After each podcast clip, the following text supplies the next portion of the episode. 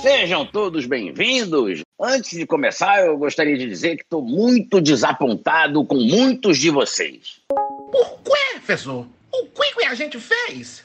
É, seu Eustáquio, acho que o professor está dizendo-lhe que a nossa turma ficou no vermelho. No vermelho? Ih, rapaz, sai fora! Eu não tenho dívida nenhuma, não. Eu quitei tudo já.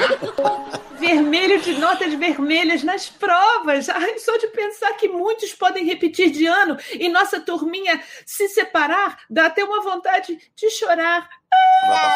Calma, dona Cândida. A senhora está sempre no azul, mas eu preciso que o resto de vocês se dedique mais, estude mais. Professor Raimundo, eu tenho uma confissão para fazer, professor.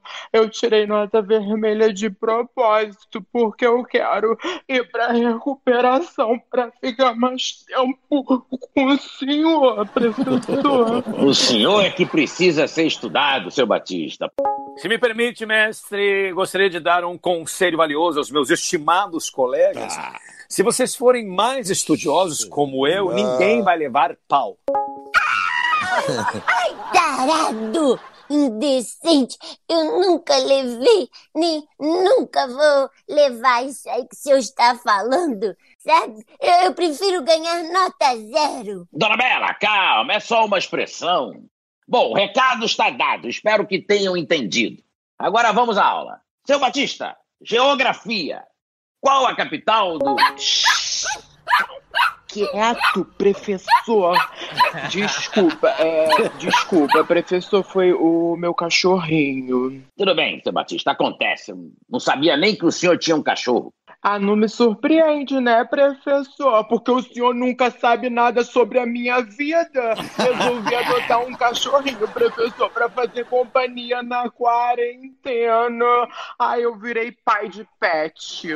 Ah, que gesto bonito, seu Batista. Parabéns. A gente tem se divertido muito, professor. Ele é um ótimo companheiro. Tô ouvindo a alegria dele daqui. Agora vamos à pergunta. Chega! Cala a boca, Raimundo! Ô, seu Batista, o senhor me mandou calar a boca? Não, desculpa, professor, não foi o senhor. Eu tô falando com outro Raimundo, com meu cachorro. Ah, o seu cachorro também se chama Raimundo? Nossa, que coincidência, né, professor Raimundo? Aí eu juro que eu não tinha nem reparado. Seu Batista. Tá, tá bom, professor eu confesso. Eu resolvi fazer uma homenagem pro senhor. Ah, é tão bom ter um Raimundo que obedece. Eu digo dá a pata, Raimundo, ele te dá a pata.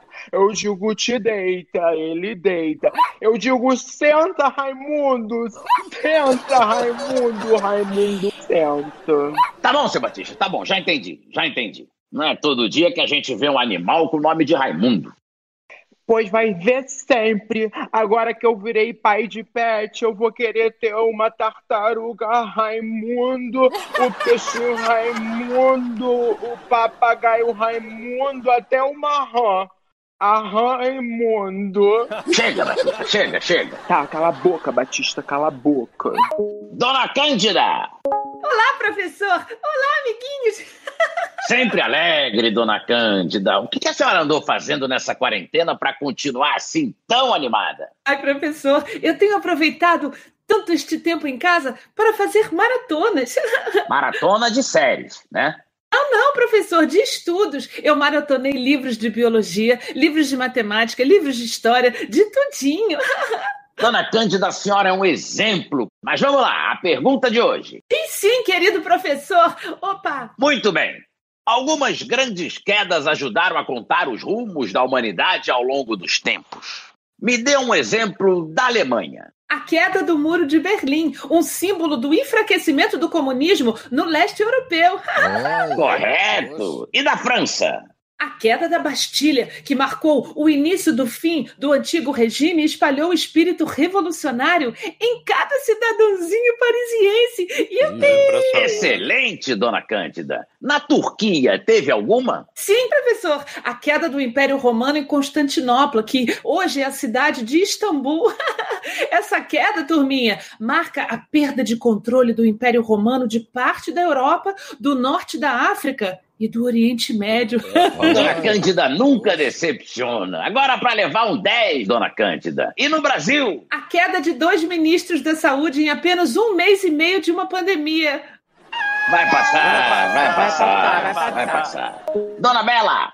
Presente, professor. Dona Bela, eu ouvi dizer que a senhora tem grandes dotes culinários, é verdade? Ah, sim, professor.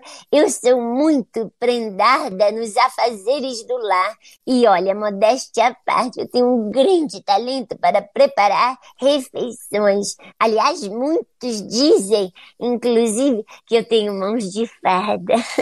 Ah, não duvido nada. E me diga, o que a senhora gosta de fazer? Ai, professor, eu gosto de fazer massas, saladas, peixes. Ai, tô com água na boca. Olha, de tudo um pouco eu, eu cozinho, professor. Então, provavelmente, a senhora deve gostar de surubim.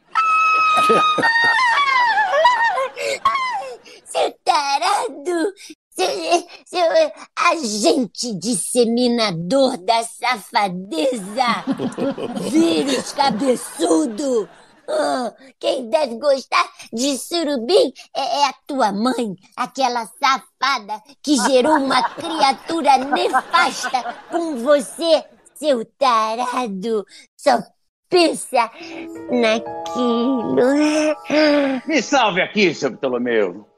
Pois não, mestre. Eu, por exemplo, adoro surubim. Sempre que posso, junto os amigos e mandamos ver no surubim. Gosta disso? Seu Ptolomeu, não complica, explica. O surubim é um peixe encontrado em rios sem escamas que possui carne branca e um sabor bastante agradável. Nota 10, cabra bom.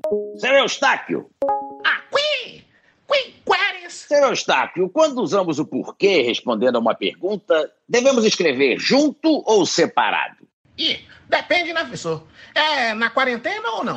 Que diferença faz, Eustáquio? Bom, é que na quarentena tem que manter tudo separado por causa do distanciamento social, né? Esquece, seu Eustáquio. Vamos, vamos tentar outra. Me diga o nome que se dá ao trabalhador da zona rural sem vínculo empregatício e sem garantias. Ninguém sobra. Boia Ninguém fria. sobra. Ninguém sobra. Boia fria. Boia fria, mas fala diferente. Comida congelada! Nota zero. Ih, falhou? Falhou, seu Eustáquio, falhou. Poxa, professor! Seu Baltazar da Rocha. Ah, o que que alho? Seu Baltazar, matemática. Vamos falar de frações. Imagine que o senhor tem uma pizza e divide ela em quatro pedaços. Ah, estou imaginando-lhe.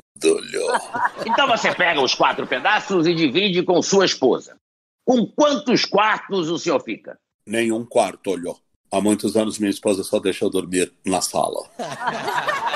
E o salário? Ó,